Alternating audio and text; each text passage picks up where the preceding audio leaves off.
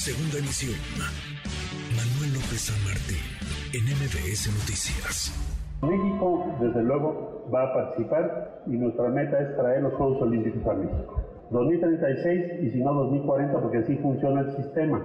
Te apuntas para un año y a los cuatro años puedes volver a competir si acaso no resultas eh, electo o votado por la mayoría del Comité Olímpico Internacional.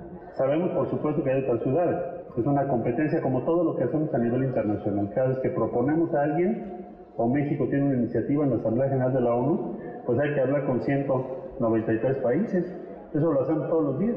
¿Por qué no lo vamos a hacer por los Juegos Olímpicos, por el deporte de México?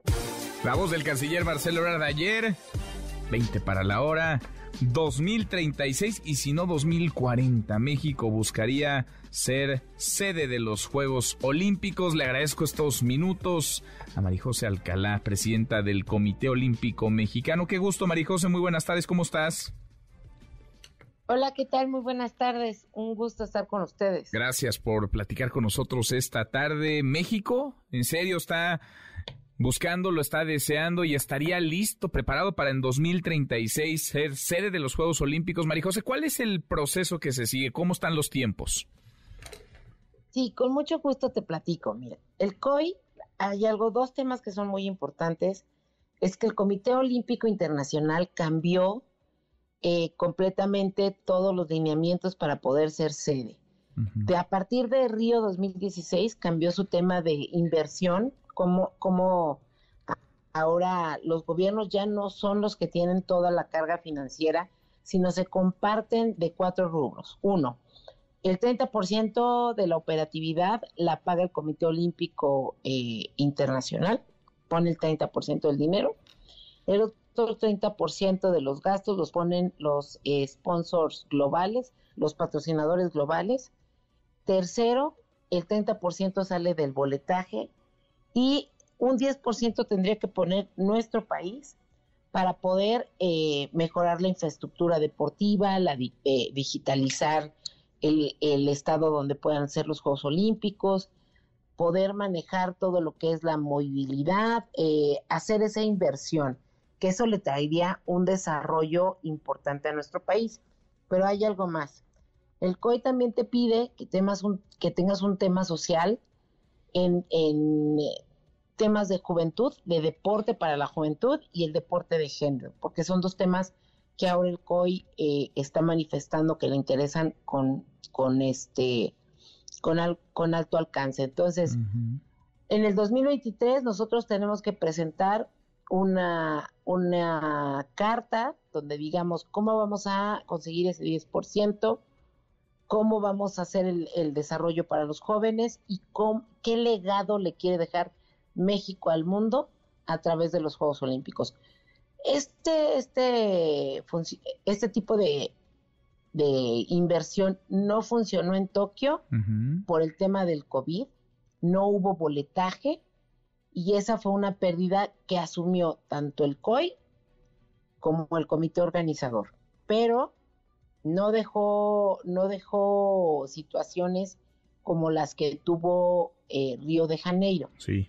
Para París, la inversión es igual, es eh, tripartita, pero lo que hizo París, que ese 10%, él lo está, lo consiguió también con aliados importantes, empresarios, este, para lograr que el gobierno no tuviera que invertir ese 10% solo. Entonces, ha cambiado el tema y eso nos da posibilidades de competir porque hay gente interesada en poder eh, ayudar a México para, para los Juegos Olímpicos. Y bueno, creo que México tiene un gran alcance, volvemos con al mundo internacional y esto es eh, gracias a que eh, todos los que levantamos la mano y dijimos, oiga, ¿por qué no se traen unos Juegos Olímpicos?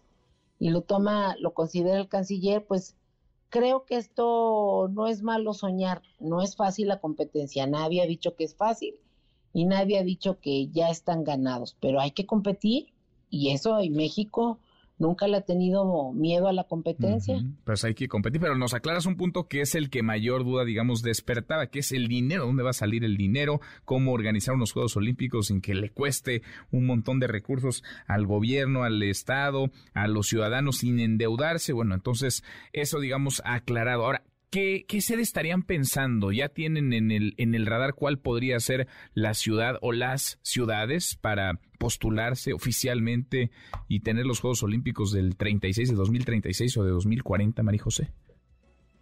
Sí, nosotros eh, vamos a invitar a todos los, los estados de la República que quieran participar.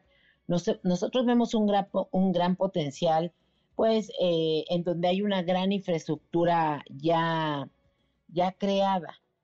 ¿Por qué? Porque también el COI dice, a ver, si tú tienes un estadio de básquetbol de 10 mil personas y este necesita ciertas remodelaciones, que los baños, que mejorar la, madera de la, de la cancha, no hay problema. Te lo aceptamos, nada más remodélalo. Ya no tienes que construir. Entonces, eso sería muy bueno para nosotros y yo creo que de los estados que son fuertes pues son Baja California, Jalisco, Nuevo León, para poder eh, este, ser sedes de, unos Juegos Olímpicos. Mm, bien. Ahora, ¿cuándo tendría ya México, digamos que formalmente eh, postularse, lanzar la candidatura? ¿Cómo estarían los tiempos para tener la justa de 2036? ¿Cuándo es el sorteo? ¿Cuándo la definición, María José?